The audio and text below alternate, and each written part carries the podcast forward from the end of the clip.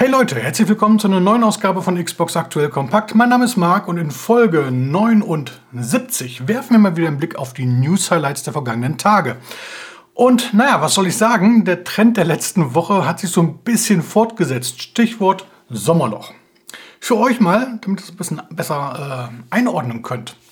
Normalerweise, also außerhalb der Messezeiten oder sowas, da ist natürlich noch ein bisschen mehr los, aber normalerweise bekomme ich hier pro Tag so 60, 70, 80 E-Mails von Publishern, von Presseagenturen, von kleinsten Indie-Entwicklern und so weiter und alle haben irgendetwas mitzuteilen, etwas anzukündigen.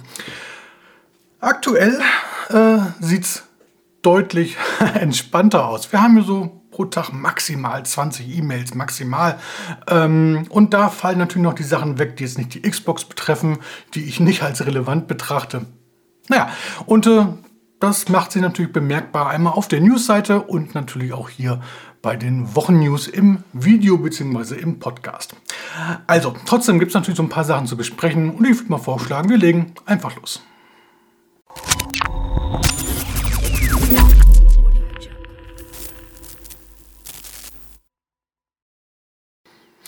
Bevor ich es aber vergesse, noch etwas Organisatorisches. Ich hatte es ja letzte Woche schon mal so kurz angedeutet. Es wird jetzt in diesem Monat eine kleine Sommerpause geben. Das bedeutet ganz konkret, nächste Woche, Folge 80, wird noch mehr oder weniger regulär stattfinden. Äh, ich weiß noch nicht, ob ich es wie immer am Samstag ausstrahle, weil da bin ich schon unterwegs. Kann also sein, dass es irgendwie auf Freitag oder so schon vorziehe abwarten. Ähm, danach die beiden Wochen bin ich aber definitiv nicht da. Das heißt, es wird hier keine normale News-Sendung geben. Kann aber sein, dass ich da noch so ein kleines Sommer-Special einbaue. Habe ich ja letztes Jahr auch gemacht. Auch hier mal abwarten. Darauf die Woche, das ist dann der Samstag, der 30. Juli. Da bin ich auf alle Fälle wieder hier. Das heißt, äh, ich bin mal optimistisch und sage, da sehen wir uns dann spätestens wieder. Also, Nächste Woche normal, dann zwei Wochen Pause und dann geht es hier wieder ganz normal weiter. Und apropos weiter, jetzt machen wir hier wirklich weiter mit den News. Ja, fangen wir doch mal mit Halo Infinite an. Ich persönlich warte ja noch am meisten auf den Couch-Koop, aber heute geht es mal um den Online-Koop und äh, der sollte ja eigentlich im August nachgereicht werden, nachdem das Spiel ja nun wirklich schon seit Ewigkeiten gefühlt verfügbar ist. Nun ja, besser spät als nie. Ähm, gute Nachricht, der Online-Koop wird vorgezogen. Release soll jetzt Mitte Juli sein. Ähm, Entwickler 343 Industries gibt noch kein konkretes Datum. Das heißt, so in der Woche ab dem 11. Juli soll es soweit sein. Dann wird man also die Kampagne zu viert online spielen können, plattformübergreifend. Das heißt Xbox Series XS, Xbox One und PC. Und zeitgleich soll es dann auch Missionswiederholungen geben. Ein Wunder, dass es das bislang in Halo Infinite noch nicht gegeben hat. Äh, soll angeblich wohl an der offenen Spielwelt liegen. Da gab es wohl ein paar Probleme. Nun ja, jetzt kommen also Missionswiederholungen. Das heißt, ihr könnt bereits gespielte Missionen direkt im Menü auswählen und nochmal spielen, um zum Beispiel verpasste Sammelobjekte zu finden. Ja, ähm, alle, die wie ich auf den Splitscreen-Koop warten, müssen sich weiterhin gedulden. Ähm, da hieß es ja vor einiger Zeit schon, das Ganze soll dann im, in der dritten Season kommen. Die dritte Season beginnt am 8. November. Das heißt, wenn wir Pech haben, kommt dann der Couch-Koop erst Anfang nächsten Jahres. Nun ja, weiter geht es mit Return to Monkey Island. Das Adventure wurde ja im Frühjahr angekündigt und seitdem sind die Fans aus dem Häuschen, denn endlich geht die Geschichte rund um möchte gern Pirat Guybrush Threepwood weiter. Diese Woche gab es allerdings ja, zwei Dämpfer. Einer betrifft uns hier in erster Linie. Das Spiel wurde im Rahmen der Nintendo Direct ja, etwas ausführlicher vorgestellt und dabei sagte man, dass der Titel in diesem Jahr erstmal nur für PC und Switch erscheinen wird. Ein bisschen später hieß es dann, ja, Xbox und PlayStation könnten später auch bedient werden und ich gehe auch mal ganz stark davon aus, dass Return to Monkey Island spätestens im nächsten Jahr für Xbox erscheint. Aber offiziell ist das halt noch nicht. Der andere Dämpfer, für viele der deutlich größere, betrifft ein Gameplay-Video, was gezeigt wurde. Und äh, daran scheiden sich so ein bisschen die Geister. Es geht um den Grafikstil, denn der unterscheidet sich sehr stark von den ja, Klassikern der Reihe. Und die Meinungen gehen da sehr stark auseinander. Die einen sagen, ja gut, ist immerhin modern und die anderen sagen, na, äh, im besten Fall ist das nur verstörend. Nun ja, ähm, ich will jetzt nicht sagen, es gab einen Shitstorm, ganz so schlimm war es nicht, aber es gab ordentlich Kritik und die bündelte sich so ein bisschen im Blog von One Gilbert. One Gilbert ist die Entwicklerlegende, die für die bisherigen Monkey Island Spiele unter anderem zuständig ist. Ja, und da hagelte es ordentlich Kritik. Ähm, so stark, dass Gilbert seinen Blog erstmal offline nahm und äh, später dann die äh, Kommentarfunktion entfernte. Und ja, äh, die negative Stimmung sei ihm zu viel geworden und die derbe Kritik mache ihn traurig. Zitat, Monkey Island oder Return to Monkey Island ist ein tolles Spiel und jeder im Team ist stolz darauf, spielt es oder spielt es nicht, aber ruiniert es nicht für alle anderen.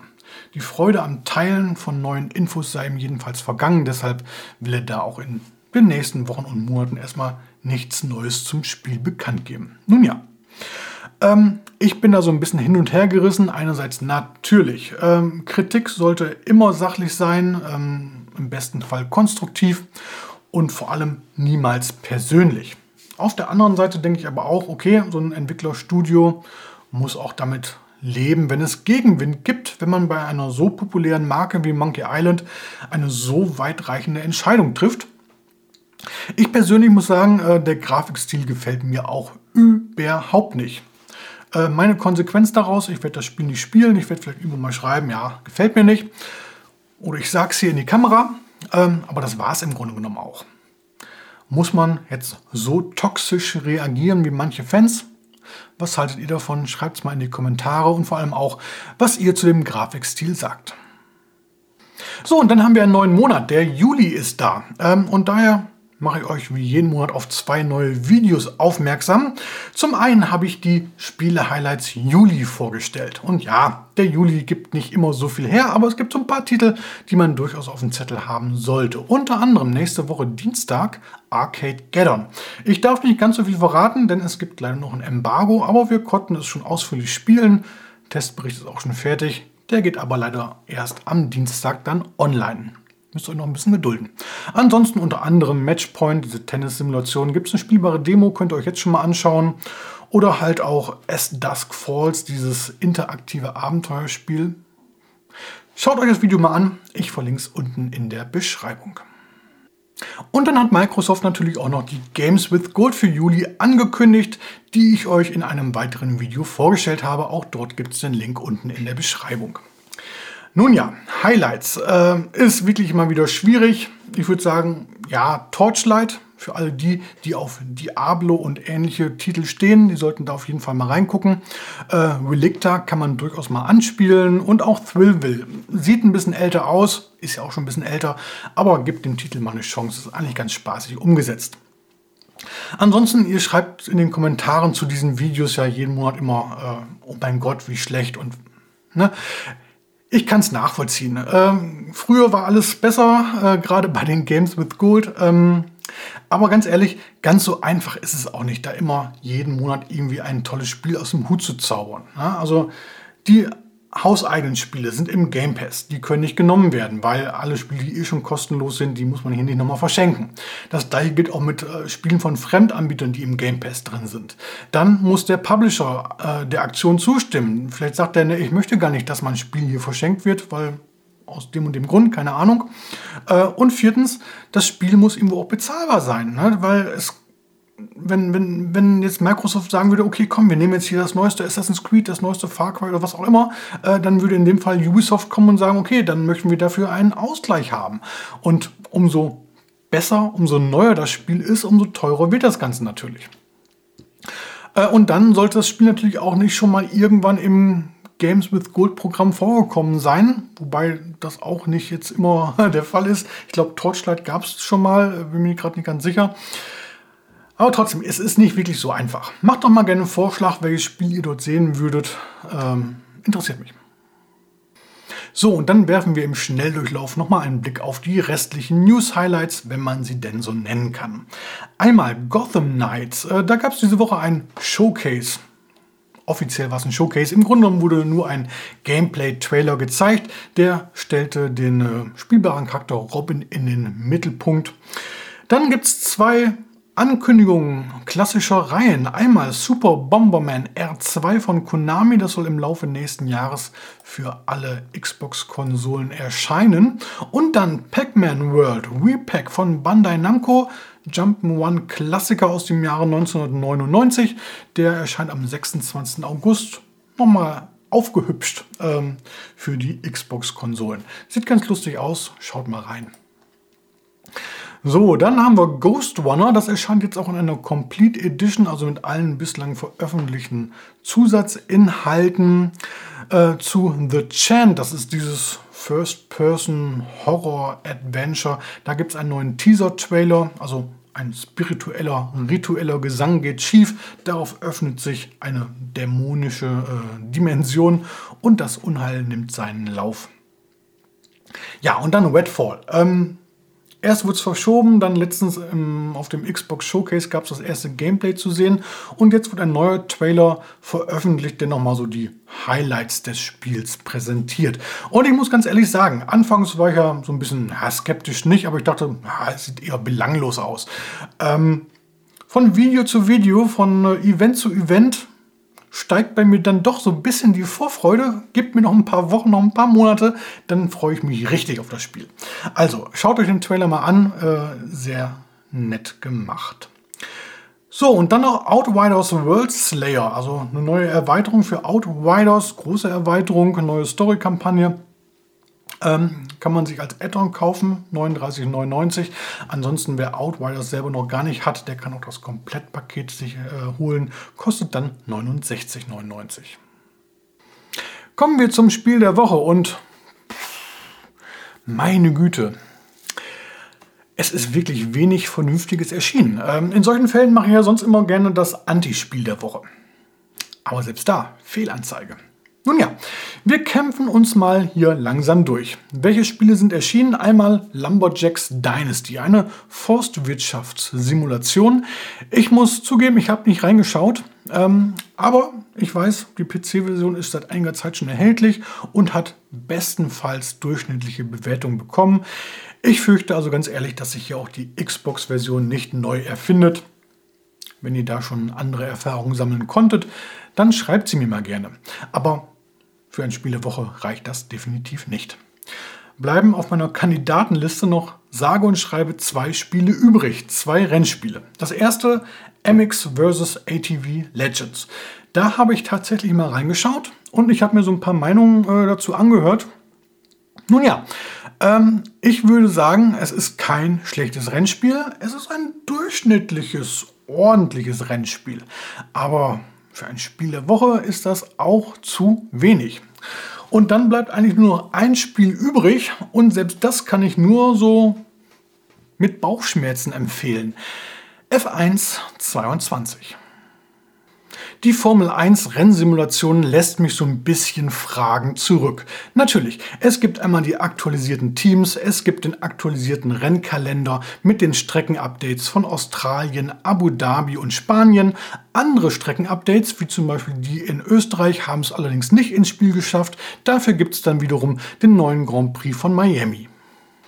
Dann wurden einige Features, wie zum Beispiel der Story-Modus, gestrichen. Ja, ich weiß, der Story-Modus war ein bisschen cringe, also zumindest die Dialoge, aber trotzdem, man war motiviert weiterzuspielen. Stattdessen gibt es jetzt neue Features, die belanglos sind. Zum Beispiel gibt es jetzt eine Handvoll Sportwagen von Mercedes und Ferrari. Was haben die in einem Formel-1-Spiel zu suchen? Genau nichts. Stattdessen warte ich immer noch auf eine Karrieremöglichkeit, wo ich in der F3 anfange, mich bis in die F1 hocharbeite, Fehlanzeige. Oder wenigstens die Formula E. Das ist doch ein aktuelles Thema, aber auch da tut sich rein gar nichts. Versteht mich nicht falsch. F1 22 ist trotz allem ein gutes bis sehr gutes Rennspiel. Tolle Präsentation, die Formel 1 Rennen sind super umgesetzt, das Gameplay ist stimmig wie eh und je und selbst die Grafik hat im Vergleich zum Vorgänger nochmal zugelegt, wobei das Spiel jetzt immer noch nicht mit Titeln wie Forza Horizon mithalten kann, aber hey, das muss es auch nicht. Fans der Formel 1 müssen natürlich irgendwo umsteigen, wenn sie die aktuellen Fahrernamen haben wollen, wenn sie die aktuellen Lackierungen haben wollen oder den neuen Kurs in Miami. Aber alle anderen, die jetzt neu in die Formel 1 auf der Xbox einsteigen möchten, holt euch den Vorgänger, holt euch F1 2021. Das bietet im Grunde genommen das rundere Gesamtpaket und ist mittlerweile deutlich günstiger. Das bekommt man hinterhergeschmissen. Werfen wir zum Abschluss nochmal einen Blick auf die kommenden Tage. Genauer gesagt erstmal das Wochenende, denn noch bis Sonntag findet in Neumünster die Gamevention statt.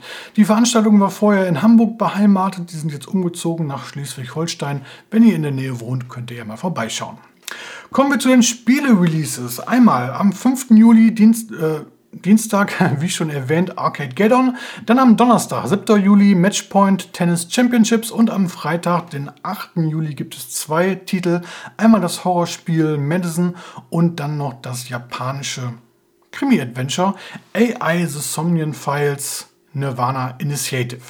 Den Vorgänger, Hinweis am Rande, gibt es übrigens derzeit im Xbox Game Pass. So, und damit verabschiedet sich Xbox Aktuell Kompakt Folge 79 in den wohlverdienten Feierabend. Wenn euch das Video oder der Podcast gefallen hat, dann lasst wie immer gerne ein Like oder wenn noch nicht geschehen, ein Abo da. Wir sehen bzw. hören uns beim nächsten Mal wieder. Bis dann, macht's gut. Ciao, ciao.